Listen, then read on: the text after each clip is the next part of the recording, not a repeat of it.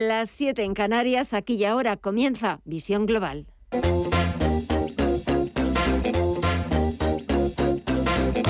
Esto es Visión Global con Gema González.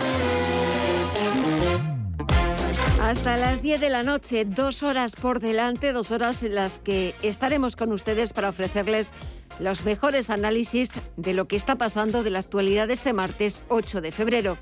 Enseguida, ya saben, buscamos las primeras explicaciones, echamos un vistazo en tiempo real al mercado y esas primeras explicaciones las eh, tenemos, como todos los martes, con Gabriel López, CEO de Inverdit. Le vamos a pedir que nos cuente cómo, cómo ve el mercado en una sesión, la de este martes, que ha sido una sesión de transición para las principales bolsas europeas a la espera del dato clave de la semana, que es el IPC de Estados Unidos, que conoceremos este jueves. Hasta entonces, y a falta de grandes referencias macroempresariales o de bancos centrales, los inversores no le quitan ojo al mercado de bonos y al repunte de sus intereses. En Estados Unidos, la rentabilidad de la deuda a 10 años del Treasury americano está cada vez más cerca del 2%. Ahora mismo en tiempo real está en el 1,95%, está subiendo un 1,89%. Pero es que aquí en Europa el interés del Bund alemán supera el 0,25% y la rentabilidad del bono español a 10 años ya está por encima del 1,10% con la prima de riesgo española en máximos de año y medio. Este martes 8 de febrero se celebra el Día Internacional de la Internet Segura. Y en Visión Global queremos fomentar el uso seguro y positivo de las tecnologías digitales de Internet. Los especialistas de Pay No Pain, una empresa tecnológica española especializada en el desarrollo de herramientas de pagos online, nos van a dar las claves para pagar de forma segura a través de Internet. Pero también nos vamos a interesar por cómo podemos utilizar las apps de forma cibersegura con Panda Security, con sus expertos. Entre tanto, echamos un vistazo al otro lado del Atlántico. Vamos a ver cómo se está comportando la principal bolsa del mundo y de momento las subidas son generalizadas. Se impone el tono verde, se imponen las compras en el parque norteamericano. El índice que más está subiendo es el promedio industrial Dow Jones, algo más de un 1%, 360 puntos arriba, hasta los 35.451 puntos. El SP500 suma un 0,72%, los 4.516 puntos, y todo el sector tecnológico también se une a esta fiesta, también se une a las subidas aunque todavía esas subidas no llegan al punto porcentual, aunque está muy cerquita. Tenemos al Nasdaq Composite en los 14.153 puntos. La atención, más que la renta variable, está puesta en la, en la renta fija, en los mercados de deuda. Ya hemos visto cómo está el Treasury americano, su rentabilidad subiendo cerca de un 2%, rozando máximos de los últimos dos años, cerca de ese 2%. Y si sube la rentabilidad, lo que baja son el precio de los bonos, como también está bajando el índice VIX de volatilidad, un 4,77% hasta los 21,77%. Y en el resto de bolsas latinoamericanas vamos a echar un vistazo para ver cómo se están comportando a media sesión. Mireya Calderón, muy buenas tardes. Muy buenas tardes, Gema. Pues vemos signo mixto en esta sesión del día de hoy. Ahora el Bovespa de Brasil, muy volátil, se acaba de dar la vuelta. Repunta un leve 0,03% hasta los 112.026 puntos. El Merval de Argentina se deja casi un 1% hasta los 88.347 puntos. El IPSA chileno, por su parte, avanza un 2,44% y cotiza en los 4.583 puntos y el IPC mexicano, los 52.096 puntos, avanza un 1,64%. Si miramos al mercado de divisas y materias primas, Estefanía Muniz, también vemos signo mixto. Eso es, buenas tardes. Empezamos la semana este martes mirando hacia el signo mixto. Ahora mismo en el mercado de divisas el euro se deprecia un 0,17% en los 1,14 dólares, mientras que la libra por su parte se mantiene estable y en verde en los 1,35 dólares. En el mercado de las materias primas, hoy, a diferencia de ayer, el petróleo pega una bajada, en el caso del barril de Bren, del 1,75% en los 91 dólares y el West Texas de referencia en Estados Unidos también está corrigiendo un 1,6% en los 89,84 dólares. El oro, por su parte, se mantiene positivo, estable en los 1.829 dólares la onza. Y si miramos al mercado de las criptomonedas, ¿qué vemos hoy, Mirella? Hoy vemos recortes en ese rally de tres días. Vemos a la principal moneda virtual, a Bitcoin, cotizar por debajo de los 43.000 dólares, concretamente en los 42.976 dólares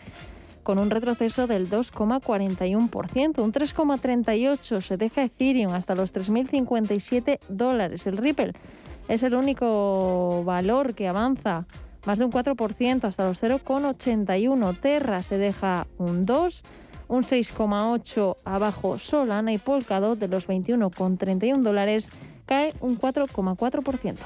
Así están los mercados, así están cotizando los principales activos cuando quedan menos de dos horas para que Wall Street eche el cierre, pero la actualidad de este martes nos deja más noticias de interés, titulares de las 8.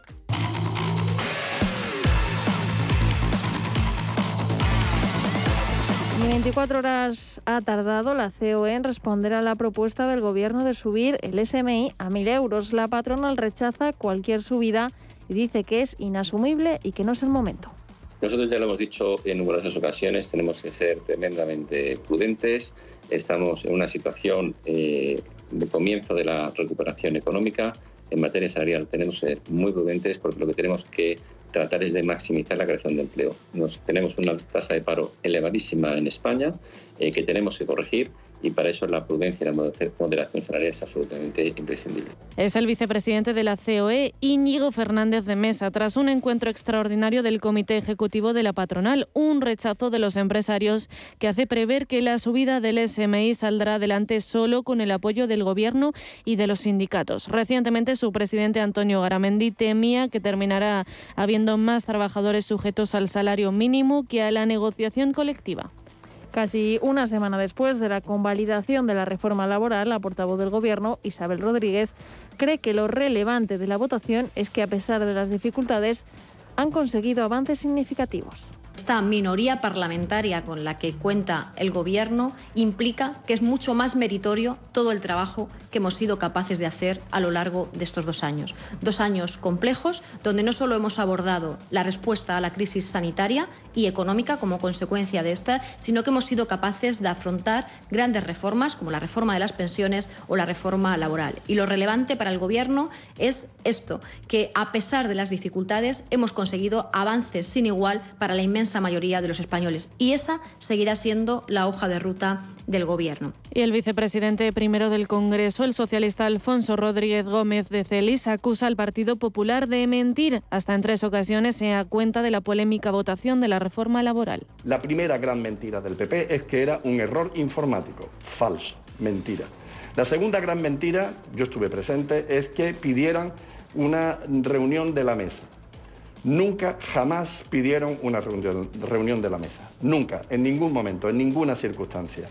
Por tanto, eh, no solo no se produjo esa petición, sino que el reglamento es muy claro en esto. No es obligatoria una reunión de la mesa. Es una, es una eh, posición potestativa relacionada con elementos muy excepcionales, muy excepcionales, y nunca por el error de un voto. El Consejo de Ministros ha aprobado este martes el proyecto estratégico para la recuperación y transformación económica, PERTE, del sector agroalimentario. Que contará con una inversión pública de unos 1.000 millones de euros hasta 2023 y con el que se prevé generar un impacto de partida en la economía de unos 3.000 millones de euros, estimándose además una creación neta de hasta 16.000 empleos, tal y como ha anunciado el ministro de Agricultura, Luis Planas evidentemente pues una multiplicación, porque es un ejemplo clásico de cooperación entre lo público y lo privado. Lo estimamos en un escenario conservador de base por encima de los 3.000 millones de euros, pero yo quisiera significar, como decía al principio de mis palabras, no solo la significación económica, sino la significación social y territorial en el conjunto de España y evidentemente que tenemos que defender. Y también no puedo dejar de mencionar la, importancia ambiental desde el punto de vista del impulso de la economía circular y también de la reducción del impacto ambiental. Por otra parte, la reunión ministerial ha aprobado el decreto que pone fin a la obligatoriedad de la mascarilla en el exterior. La medida entrará en vigor este jueves cuando se haya publicado en el BOE. Como novedad, en esta ocasión se aplicará también a colegios e institutos donde el alumnado podrá dejar de utilizarla en los recreos. Esa será la regla general, según ha señalado la portavoz Isabel Rodríguez. En el día de hoy eh, se vuelve y se retrocede eh, y por tanto se acaba la restricción de eh, llevar mascarilla en el exterior y podemos ya a partir del jueves que entrará en vigor este Real Decreto ir sin mascarillas en el exterior. Esta será la regla general, una regla general, la de poder ir sin mascarilla en el exterior, que ha sido posible, insisto, gracias a la responsabilidad de todos en el ejercicio de vacunación, en el ejercicio de cuidado y también en la responsabilidad de estas medidas de protección que hemos llevado a cabo durante todo este tiempo. Además, las comunidades autónomas han acordado como recomendación que se siga empleando en aglomeraciones en el exterior. En Cataluña, el Gobierno retirará las mascarillas en los patios de escuela a partir del jueves. Patricia Plaja es la portavoz. Lo que no podemos concretar todavía, aunque quisiéramos hacerlo, es cuándo va a dejar de ser obligatoria la mascarilla dentro de las clases, cuándo van a poder asistir a clase sin necesidad de, de utilizar mascarilla. Mientras tanto, la incidencia baja a 1.893 casos y Sanidad notifica 43.831 contagios y 361 muertes. Y la ministra de Asuntos Económicos, Nadia Calviño, espera tener para final de este mes un plan para favorecer un trato más humano en los bancos a las personas mayores. Así se lo ha asegurado a Carlos San Juan, un hombre de 78 años, impulsor de la campaña Soy Mayor, no idiota, para mejorar la atención de la banca a los mayores. Este martes ha llevado 600.000 firmas al Ministerio de Economía y a la salida se ha encontrado con la titular, con, Nadia Calviño es que esto ha llegado insuficientemente al ciudadano de a pie. Mm. Esta política que yo no dudo de que lleven años y que estén ahora es lo que yo he recordado arriba, que debía de hacerse más transparente, que la gente le llegara más a los de a pie, que soy yo. El representante de todos los de pie, de los, todos los mayores y de los más vulnerables está aquí delante de usted en este momento. Bueno, yo me alegro muchísimo de que, de que haya podido venir. Estamos estos días reuniéndonos con todos los representantes de, de distintas asociaciones porque efectivamente es una prioridad para nosotros acompañar, apoyar a las personas más vulnerables y especialmente a los mayores. Hay que garantizar un trato personalizado, hay que garantizar que ustedes se sienten bien tratados, queridos, respetados. Eso está clarísimo.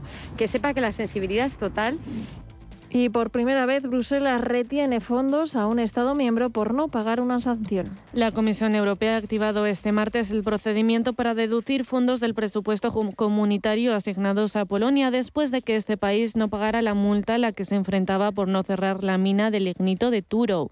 En 10 días la Comisión procederá a la retención de pagos por las multas debidas, unos 14,5 millones de euros, a razón de medio millón de euros al día.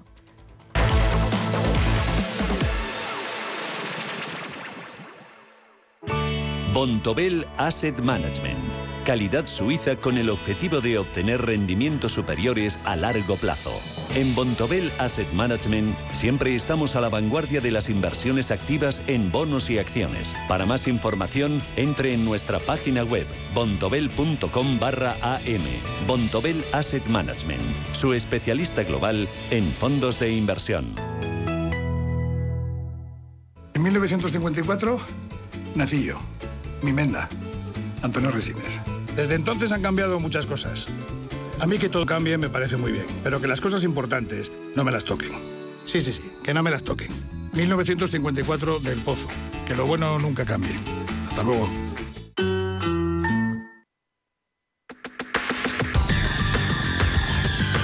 El análisis del día con visión global.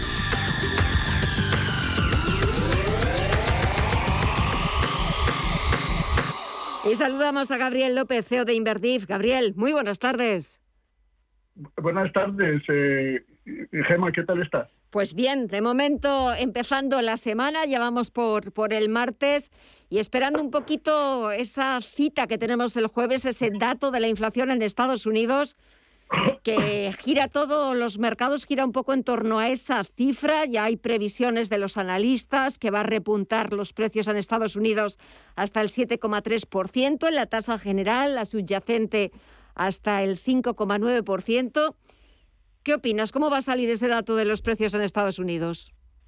Bueno, parece que el mercado eh, lo está se está olvidando de ello, ¿no? La volatilidad está bajando, está cerca de 20, eh, estamos otra vez recuperando la, más de la mitad de lo que perdimos, estamos eh, eh, casi subiendo un 1% y todo el mundo está de acuerdo en, en, las cifras que tú acabas de indicar, que vamos a tener una inflación por encima del 7%, 7,2%, la subyacente al 5%, obviamente estamos muy por encima de lo que la Fed está buscando, lo que nos anunció y lo que ha dicho, ¿no? Que hay que poner un freno, ¿no? Eh, y a pesar de este freno, eh, y que también se anunció la semana pasada con eh, la presidenta del Banco Central Europeo, en que los bonos de repente se pusieron de negativos a positivo, en teoría lo que están tratando es de que de frenar la economía y, de crecerla en cierto sentido, y la cuestión es cómo va a afectar eso a, a las empresas. Eh, y no lo está reflejando el mercado. ¿no? El sector eh, financiero está hoy subiendo, todos los grandes bancos, JP Morgan, Wells Fargo, las tecnológicas, que son las que más se ven afectadas por el coste del, del capital, son también las que más suben, ¿no? Apple, Microsoft, Amazon. Eh, es, es, bastante curioso. entonces, ¿a qué conclusión estoy llegando? Pues que el mercado por el momento estima pues que la inflación va a retroceder. Eh, yo creo que, que, que, que no, los, no, está descontando la posibilidad de que, sea alta, ¿no? Eh, y puede que sí lo sea, ¿no? Porque seguimos teniendo muchas incertidumbres sobre los suministros, sobre el tema, eh, sobre todo en, en, China, los costes laborales que lo mencionamos la semana pasada. Eh, ha sido la razón principal por la cual el Banco Central Europeo también ha cambiado de rumbo. Así que todas esas variables eh, que haya de incertidumbre y riesgo al mercado han subido, pero el mercado, eh, por el otro lado, piensa que en el largo plazo eh, el mercado en situaciones similares sigue creciendo y que las empresas siguen ganando dinero, que es verdad. pero obviamente seguimos siendo seguimos siendo vulnerables a que el mercado retroceda en cualquier momento. Eso es verdad que puede retroceder en cualquier momento. Hemos visto como hasta hace unos días esa corrección que veíamos en la bolsa norteamericana y que muchos ya hablaban de, bueno, pues de que ya había llegado ese momento de, que empezáramos a ver esa corrección que casi todos eh, pronostican para la bolsa norteamericana. Pero de momento seguimos con subida, sobre todo en Estados Unidos, aunque si echamos un vistazo también aquí, Gabriel, a las bolsas europeas. El IBEX 35 lleva unos días eh, con bastante buen tono y sobre todo gracias a los bancos Sabadell, el mejor valor del IBEX 35 en lo que llevamos de año. Sí, la verdad es que si miras a todos los índices aquí en Europa, sobre todo el sector financiero lo ha hecho muy bien hoy, todos los bancos, el sector de turismo, eh, las, empresas industriales, las empresas de lujo, pero yo lo que me estaba fijando hoy es la famosa prima de riesgo que se nos ha olvidado un poco, eh, que fue en el 2018-2019 lo que todos mirábamos, y es que está subiendo, ¿no?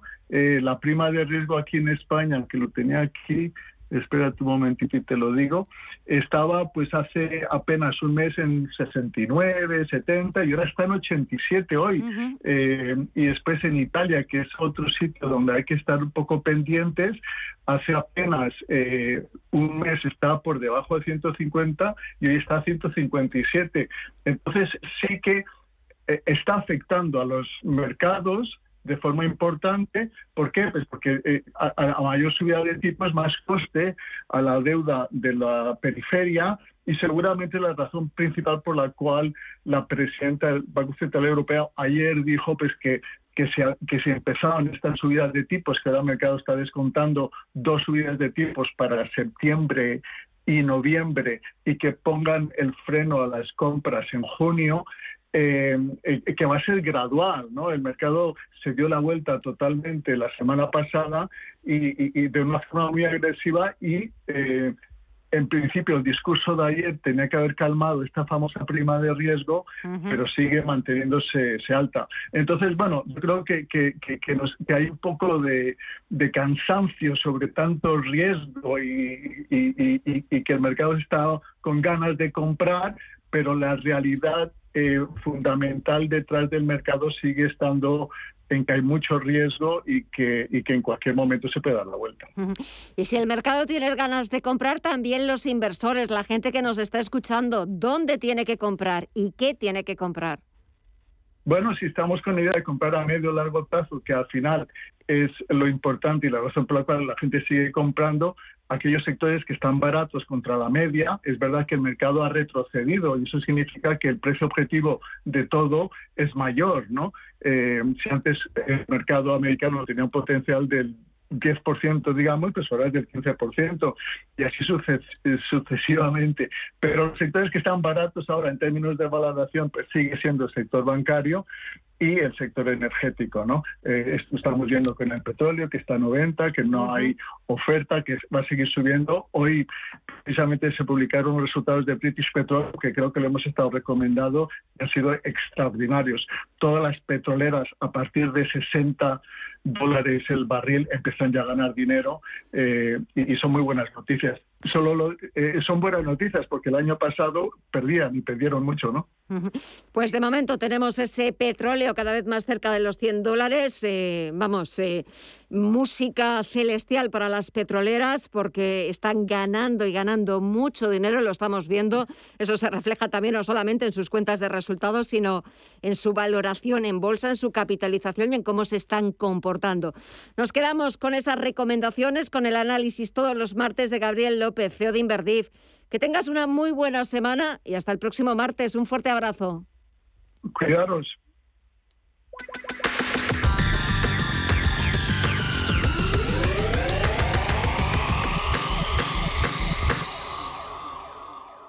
Como gestora líder mundial, Janus Henderson ofrece un alcance global combinado con las soluciones a medida que se esperan de un socio local. A través del conocimiento compartido con nuestros clientes, les conectamos con las ideas de nuestros expertos para que puedan tomar las mejores decisiones de inversión. Janus Henderson, Invested in Connecting. Capital en riesgo. Más información en janushenderson.com. Escucha Salud para Todos en Radio Intereconomía, presentado por Mirella Calderón y con la colaboración de Pedro Tormo. Consultas en directo llamando al 91 533 1851, de lunes a jueves de 10 a 10 y media de la noche. Información internacional. CaixaBank patrocina este espacio.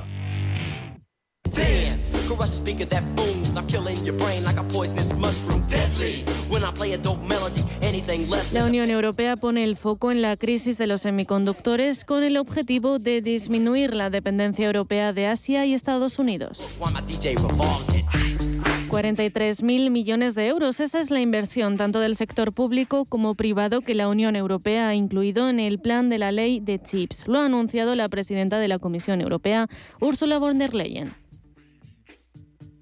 There is no digital without chips.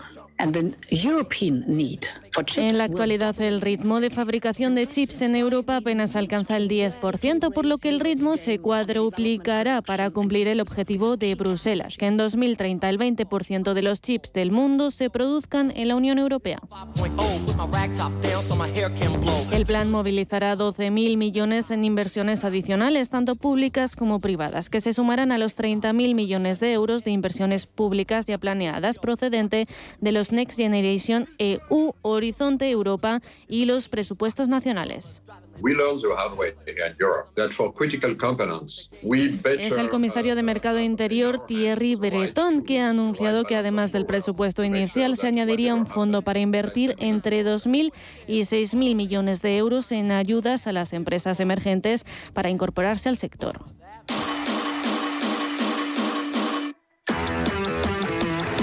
Es que la demanda no para de crecer. El mercado de los semiconductores aumentó un 12,5% en 2021, año marcado por la escasez mundial de chips. Sin ir más lejos, el año pasado la producción de automóviles disminuyó un 6%, mientras que en noviembre el mercado automovilístico español se dejó un 12%. En este sentido, asociaciones de fabricantes, concesionarios y vendedores han pedido ya medidas urgentes. Noemi Navas, directora de comunicación de ANFAC. Es necesario que se activen ya medidas urgentes para paliar las consecuencias. Las enmiendas incluidas en los presupuestos generales del Estado para la automoción se referían a cuestiones fiscales muy importantes para avanzar en la recuperación del mercado, la renovación del parque y en el impulso a la electricidad. Desde la consultora IDC estiman que a partir de junio podrían mejorar los datos, pero la falta de chips no se recuperará por completo hasta 2023. Yolanda Bravo es ingeniera industrial del Consejo General de Ingenieros Industriales. Para tener una dependencia que no vaya más allá del 80% aproximadamente. Es decir, siempre habrá una dependencia, siempre va a haber una relación entre países, pero al menos que haya cierta autonomía. Y estaríamos en el momento de poner las soluciones. Sí que es verdad que las soluciones no son inmediatas. Es decir, yo creo que durante este año vamos a vivir momentos de crisis puntuales.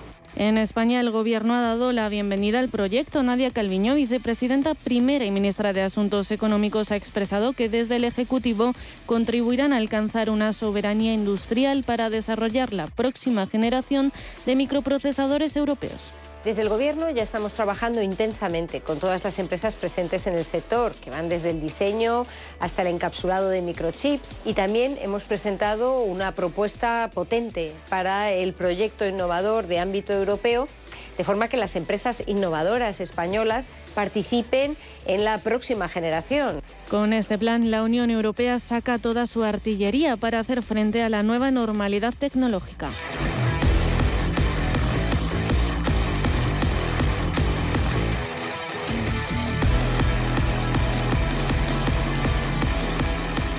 CaixaBank ha patrocinado este espacio. CaixaBank lanza My Home. Por primera vez puedes tener todo lo que tu hogar necesita en un mismo lugar. Y hasta el 1 de abril de 2022, llévate una tarjeta regalo de hasta 500 euros. 50 euros por cada nuevo producto contratado de los incluidos en la promoción.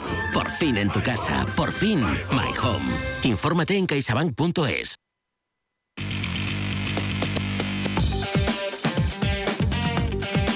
En Radio Intereconomía, Visión Global. 8 y 26 de la tarde y ahora es momento de ver en qué asuntos están trabajando los principales diarios internacionales. En el Reino Unido, The Times abre su portada con la mini reorganización en el gabinete del primer ministro Boris Johnson, que nombra a uno de sus principales aliados, Jacob Rees-Mogg, como nuevo responsable gubernamental del Brexit. El objetivo, recuperar la iniciativa política perdida en las últimas semanas. The Guardian lleva una fotografía de Rees-Mogg saliendo del 10 de Downing Street con su nueva cartera y Financial Times destaca el fracaso de una venta, la del fabricante de chips ARM a Nvidia por 66.000 millones de dólares. La prensa francesa continúa ocupándose de la gira del presidente Emmanuel Macron tras reunirse con su homólogo ruso Vladimir Putin. Este martes lo ha hecho en Kiev con el presidente ucraniano.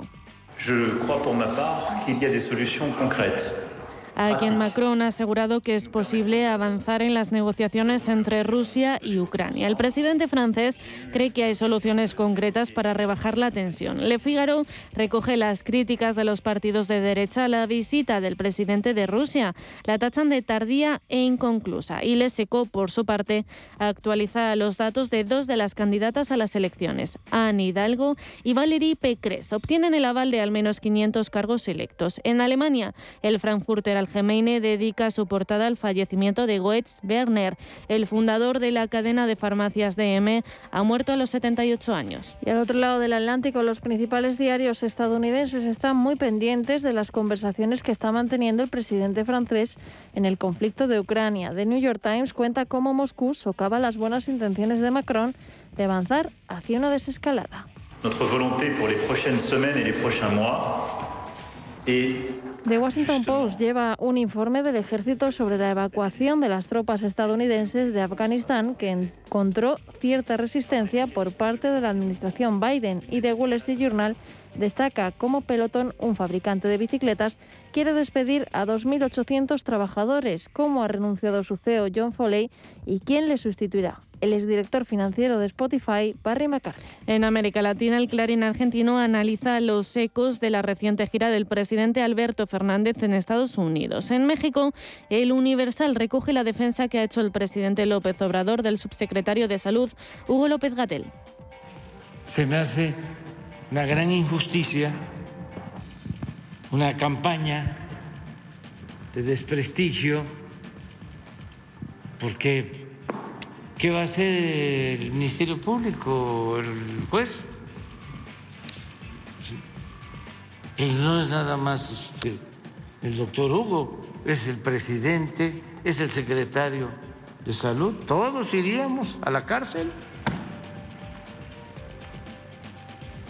Todos somos Hugo. Y terminamos el repaso a la prensa con el brasileño Globo que analiza la nueva tendencia que está revolucionando el turismo, Leisure, del inglés Business with Leisure o negocios con ocio.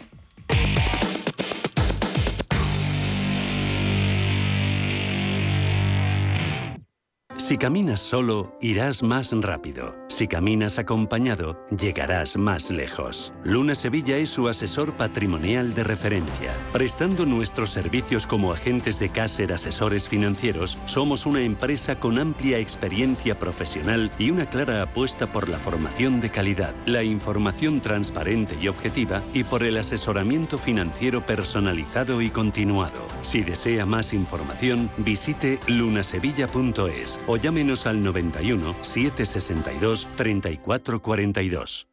¿Tu hipoteca está contaminada por el IRPH? Recuperar tu dinero puede parecer complejo. Nosotros en Durán y Durán Abogados sabemos que es posible. Los resultados, un 99,9% de éxito nos avalan. Contacta con Durán y Durán Abogados.com. El IRPH para nosotros es cosa del pasado. Tenlo presente. Durán y Durán Abogados.com. Mantén sana tu hipoteca.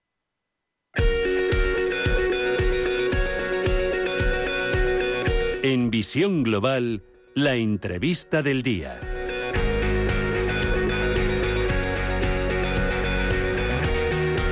Este martes 8 de febrero se celebra el Día de Internet Segura 2022 bajo el lema Juntos por una Internet mejor. El objetivo de esta iniciativa es fomentar el uso seguro y positivo de las tecnologías digitales, sobre todo entre los menores, entre los más pequeños, que son los más vulnerables. Es muy importante educar y concienciar a la población sobre prácticas seguras con el fin de garantizar ese uso responsable de las eh, tecnologías digitales. El tiempo que pasamos navegando por Internet es cada vez mayor y la edad a la que empezamos a hacerlo es cada vez menor.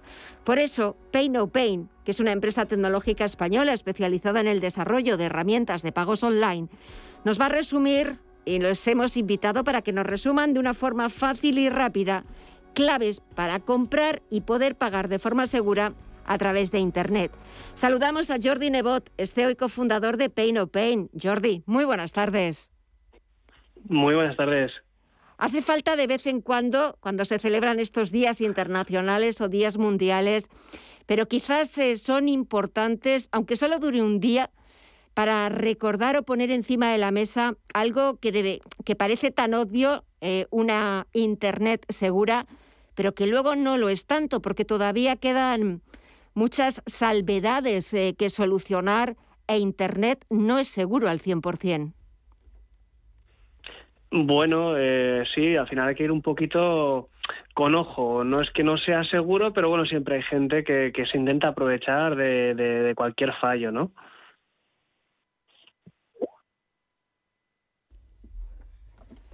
Eh, es verdad que se intentan aprovechar de, cualquier fallo porque los ciberdelincuentes, eh, los malos, es cierto que aprovechan cualquier vulnerabilidad para, mm, bueno, pues para eh, robarnos nuestros datos, entrar en nuestra en nuestras cuentas, en nuestra privacidad y luego, bueno, pues intentar sacar dinero por ello.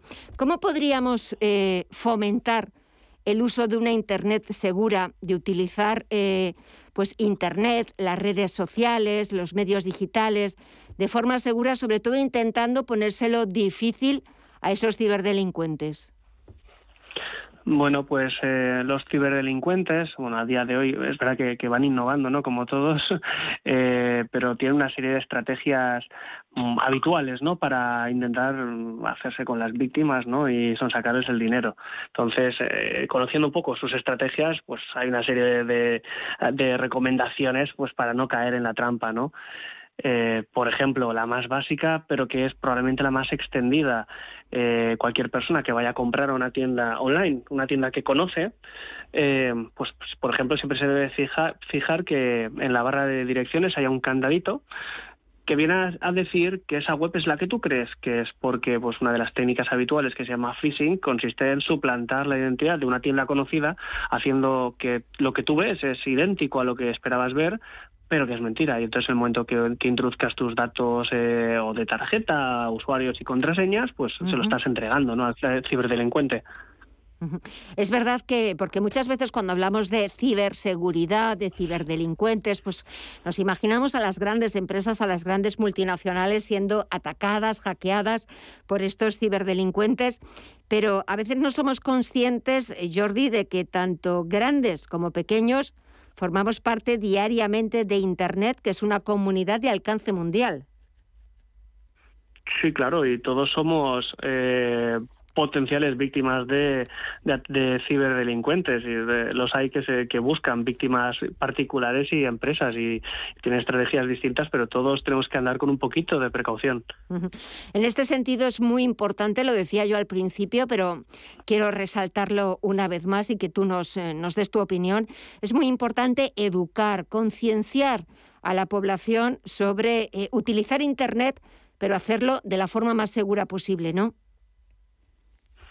Sí, sí, sí, hay que seguir siempre pues mm, pautas un poquito eh, básicas pues para, para no, no caer en errores pues desde no evitar instalar aplicaciones desconocidas en tu móvil, el no utilizar la misma contraseña en todos los sitios, aunque sea una obviedad, pues bueno, son pequeñas cosas que poquito a poquito eh, hay que educar a la gente para evitar pues eso que, que una, un problema de seguridad de esa persona pues le afecte a más cosas de las que se esperaría. Te hemos llamado, te hemos invitado esta tarde, eh, aparte, pues para hablar, para poner de relevancia ese día de la Internet segura, para que nos cuentes eh, las claves para que podamos pagar de forma segura a través de Internet.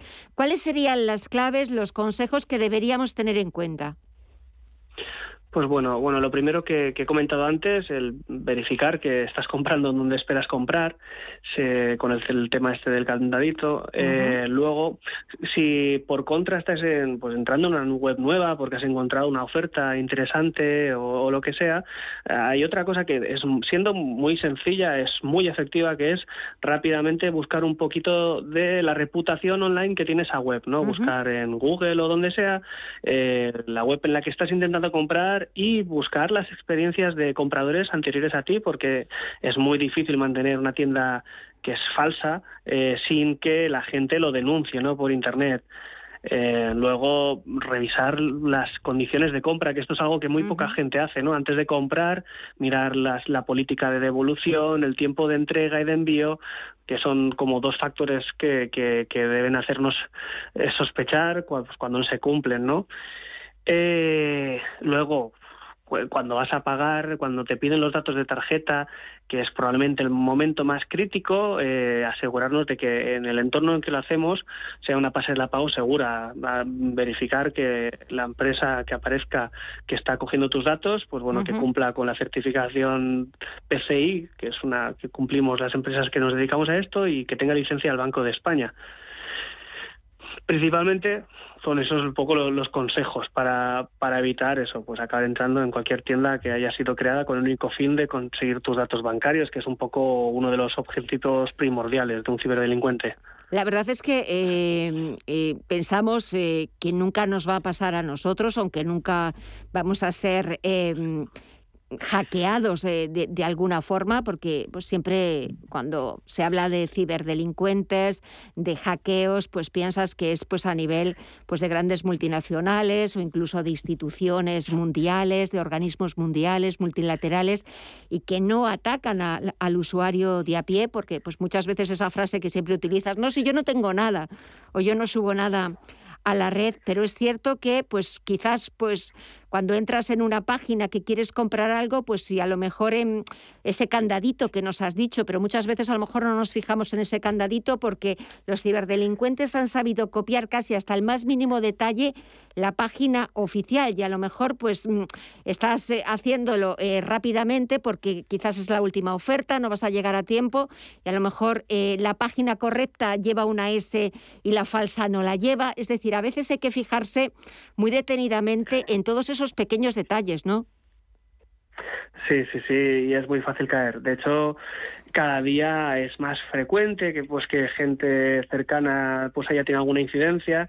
También es importante destacar que pese a que pueda pasar, que no es lo más habitual y suele suceder además especialmente en momentos eh, pues navidades, el Black Friday y demás, verano, aunque pueda pasar, tampoco hay que ponerse nerviosos porque todo está pensado en, cuanto a intentar proteger al consumidor final, ¿no? Y en caso de ser víctima de un fraude, eh, se puede reclamar y recuperar, el, si te han sustraído dinero, recuperarlo además bastante rápido. Se denuncia a la policía y con la denuncia vas a tu entidad bancaria y ahí se ponen en marcha unos mecanismos que ya hay en Internet para, como mínimo, proteger siempre al usuario final, ¿no? Que es la, uno de los principios. Y ese usuario final a veces, o, no sé si llega a ser el usuario final, porque eh, pues a lo mejor no llega hasta hasta el último mm, episodio, pero suelen ser los menores, las personas más vulnerables que para ellos no ven ningún peligro. Internet es un mundo absolutamente eh, fantástico donde pueden entrar, ver cosas, pero también esa educación, esa concienciación debería empezar desde pequeños. Quizás los padres con los hijos enseñándoles cómo funciona el mundo de Internet, que puede aportarnos grandísimas cosas, pero también hay que tener cuidado, porque también al mismo tiempo tiene una cara que no vemos, que es una cara peligrosa, sobre todo para los más pequeños.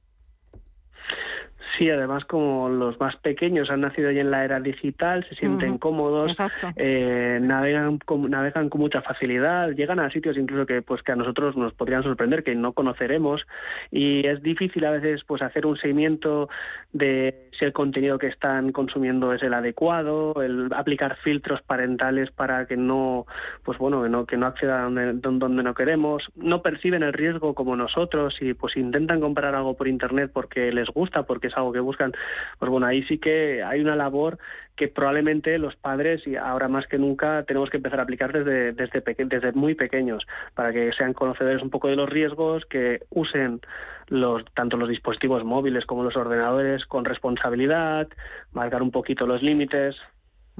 Sí, eh, también, claro, es una cuestión por parte de, los padres, de los progenitores, el, bueno, no me gusta la palabra vigilar, pero bueno, entrecomillándola, pero es verdad que, bueno, pues estar muy pendientes del tiempo que pasan sus hijos, si son menores de edad, con, las redes sociales, porque tengo datos de, de UNICEF y, por ejemplo, la edad media a la que niños y adolescentes acceden a su primer teléfono móvil se sitúa por debajo de los 11 años. Aquí en España el 69% de los niños de entre 10 y 15 años ya tiene un smartphone. Así está siendo. Y aún así, eh, creo que, se está intentando regular un poquito eh, Internet, sobre todo las redes sociales, que es donde más, eh, donde, más se puede influenciar a un niño, tanto pues, con publicidad encubierta o con ciertos contenidos para aplicar igual que, filtros, em, igual que hacen en la televisión pública, que em, según los distintos eh, editores de contenido pues tengan una clasificación en base a la data a las que van dirigidas para que la labor de los padres no sea tan difícil, porque no es fácil poder filtrar eso correctamente. Al final también en esa eh, lucha por eh, educar, por concienciar a la población sobre prácticas seguras, para garantizar un uso responsable de, de Internet. También es verdad que los menores, los pequeños, al final es un poco lo que ven en los adultos. Los adultos deberían ser los primeros que tengan acceso a, todo tipo de información, a saber en qué están empleando sus hijos esas horas que pasan con una tablet, eh, con un smartphone, eh, a estar eh, detrás, pues vigilándolo o, o entendiendo todo lo que, lo que están haciendo para también, bueno, pues que no haya esas brechas digitales y poderlo poner en práctica también en los hogares. Así me imagino, Jordi, que de alguna forma también los niños aprenden. Sí, sí, es un poco una labor de educación tanto para los padres como para los hijos. Unos intentando dirigir a los hijos por una, una buena conducta digital y al mismo tiempo aprendiendo lo que van a usar. Totalmente cierto. Y ya para terminar, ¿alguna recomendación, algún último consejo que quieras darnos en este Día de la Internet Segura?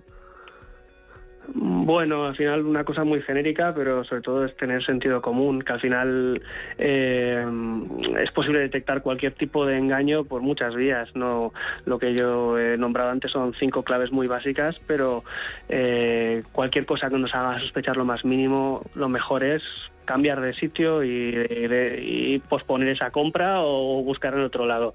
Hay muchas señales que nos pueden poner alerta y a veces las omitimos por, por ser excesivamente confiados.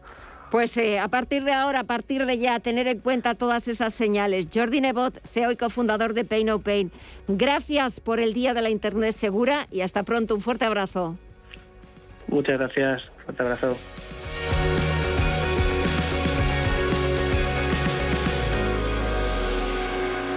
Esto es Visión Global con Gema González. Y aquí en Visión Global seguimos celebrando el Día Internacional de la Internet Segura.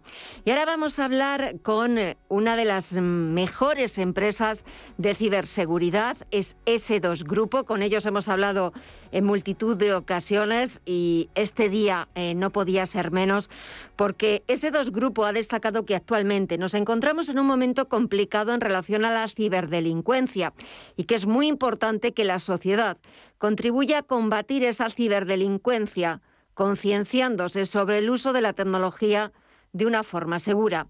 Saludamos a Hervé Lambert, es Global Consumer Operation Manager de Panda Security. Hervé, muy buenas tardes. Muy buenas tardes. Bueno, Día Internacional de la Internet Segura.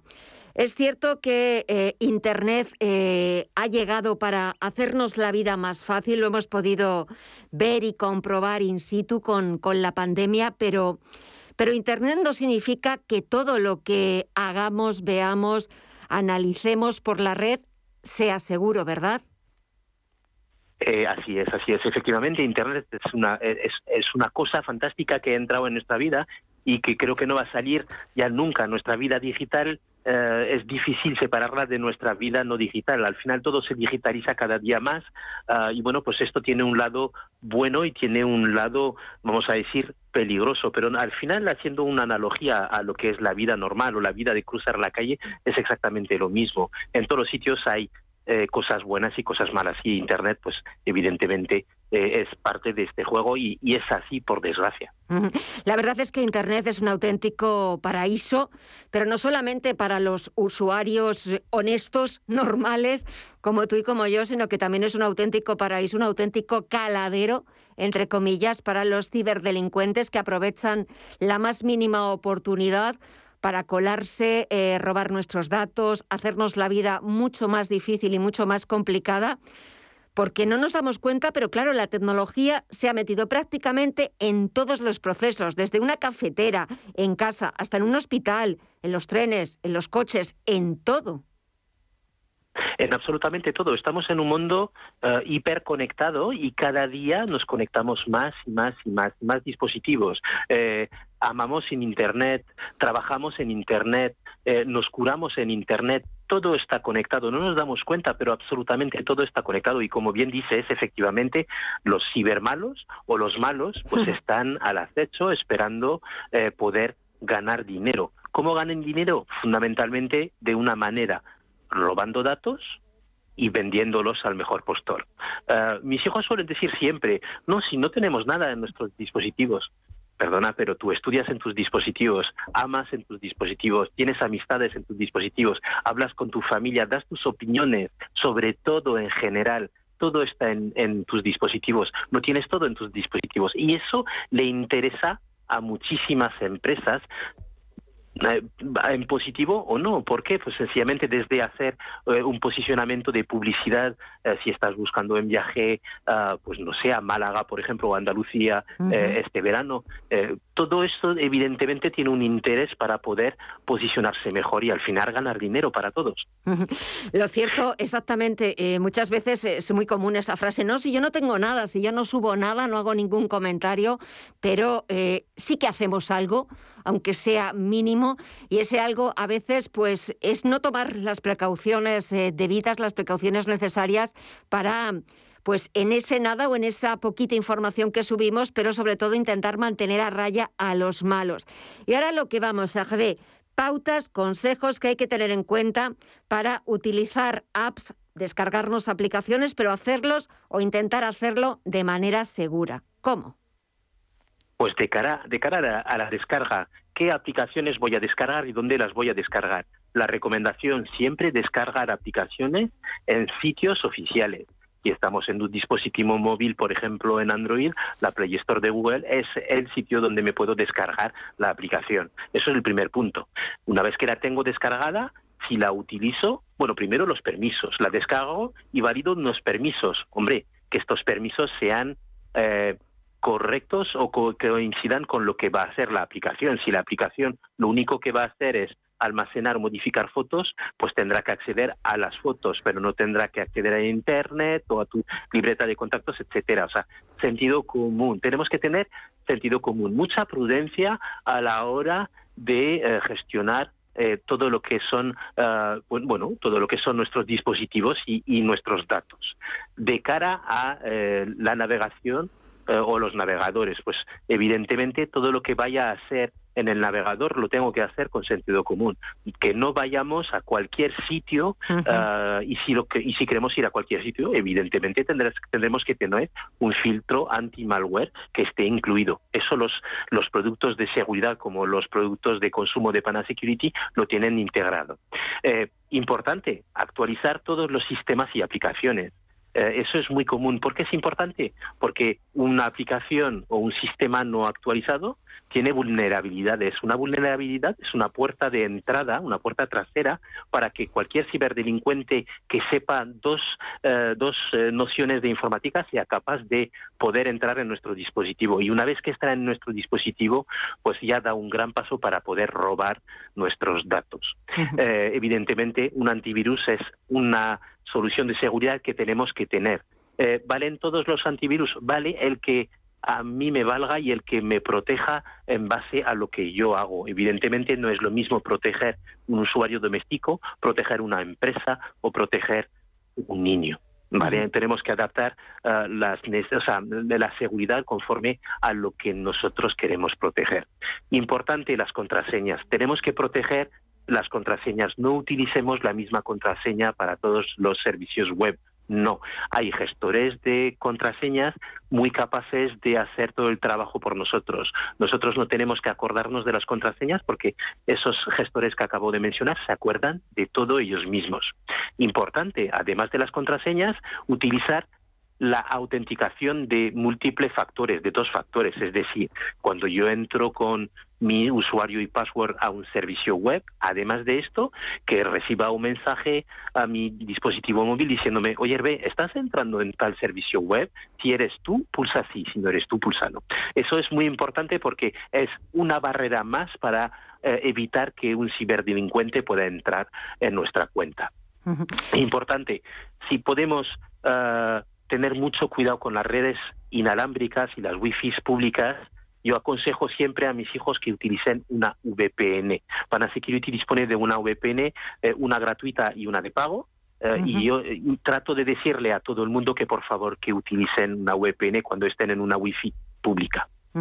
Es que estaba, estaba tomando nota de todas esas recomendaciones, de todos esos consejos eh, muy útiles, muy necesarios, porque no son solamente caprichos o, o de un excesivo celo por parte de, del usuario doméstico, sino que es muy importante eh, llevarlo todo al día y sobre todo ese sentido común que muchas veces pensamos que, bueno, pues eh, en Internet total, si yo no subo nada, si no tengo nada en las redes, pensamos que no podemos ser presa de los malos, de los ciberdelincuentes, pero pues eso, quizás les permitamos eh, abrir una puerta, que se cuelen por ahí dentro y no solamente nos pueden hacer daño a nosotros, sino claro, a toda la gente que, conocemos o que podamos sin quererlo, sin ser conscientes, facilitar datos adicionales de terceros. Y hay que tener mucho, muchísimo cuidado y especial cuidado, sobre todo con los niños.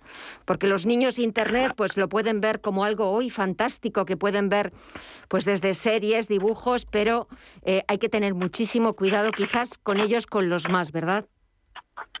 Sí, sin ninguna duda. Eh, y, el día de Internet segura tiene que ser eh, el, momento de empezar a, volver a, educar, educarnos, pero sobre todo educar a los niños, transmitir consejos, buenos, buenos hábitos a, nuestros hijos. Evidentemente, eh, un niño no le dejaría eh, cruzar la calle solo o ir al parque solo pues en Internet es exactamente lo mismo. No puedo dejar un niño solo eh, haciendo cualquier cosa sin ningún tipo de eh, moderación o de control. Prefiero utilizar la palabra moderar porque es mucho más importante para mí educar y, moderar y asegurarnos que los niños están, eh, están haciendo cosas divertidas y, muy interesantes si mis hijos van a TikTok, yo tengo que saber lo que es TikTok. Si no lo sé, tengo que meterme en TikTok para ver lo que hace mi hijo. Cuando mis hijos eran pequeños, yo eh, les acompañé y les di de alta y yo fui el primer amigo de mis hijos en Instagram, en TikTok y en otras redes sociales. Eh, y mis hijos siempre han visto eso como algo completamente normal. otros, de, otros amigos suyos no lo veían tan normal. Pero es que yo siempre he acompañado a mis hijos y creo que es muy importante dentro de la, del mm. crecimiento de la, de la vida digital, sobre todo para evitar el ciberacoso, que creo que es a día de hoy para los niños probablemente lo que lo más importante que tenemos que proteger a nuestros hijos. Y, algo, algo terrible y que para próximas ocasiones sí que me gustaría incidir en este tema eh, porque me parece muy, muy importante y uno de los grandes retos que tiene la sociedad, iba a decir española, la sociedad en general eh, contra contra ese ciberacoso y sobre todo proteger a la infancia, que son los más vulnerables.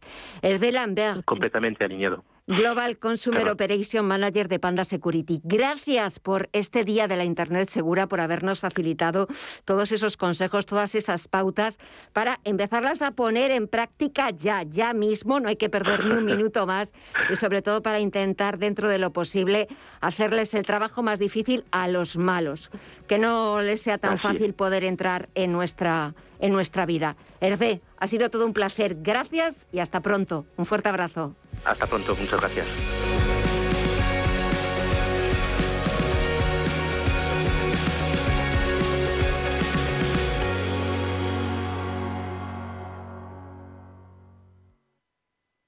¿Buscas hipoteca y aún no has dado con la tecla?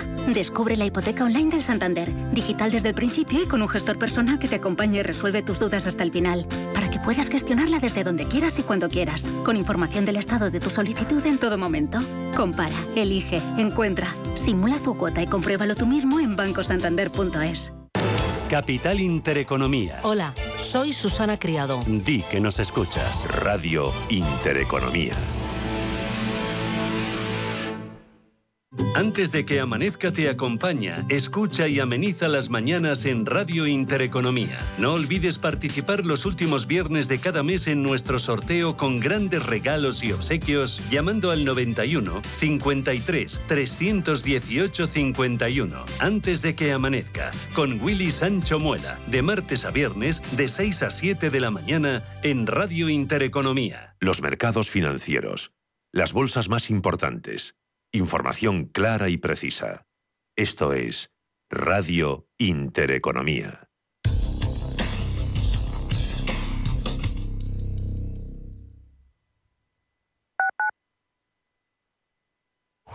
¿A dónde vas a llegar con tu jubilación?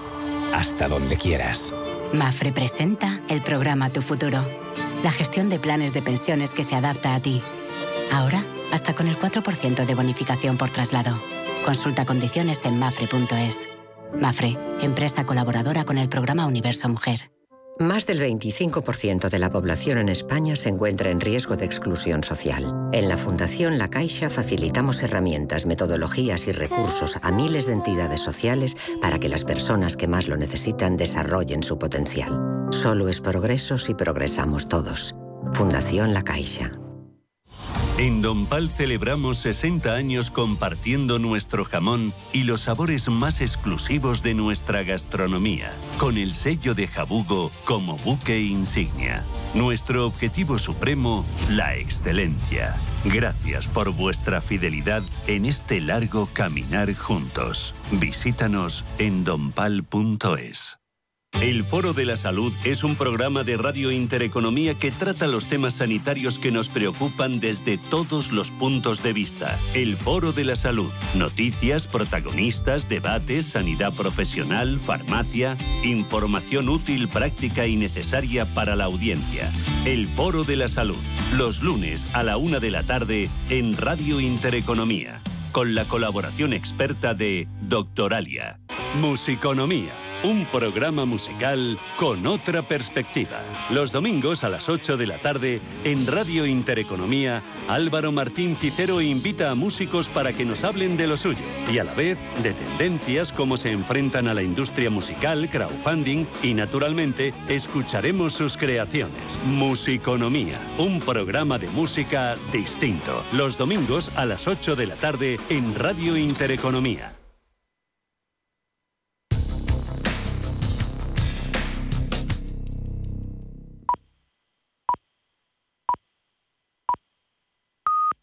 Son las nueve de la noche, las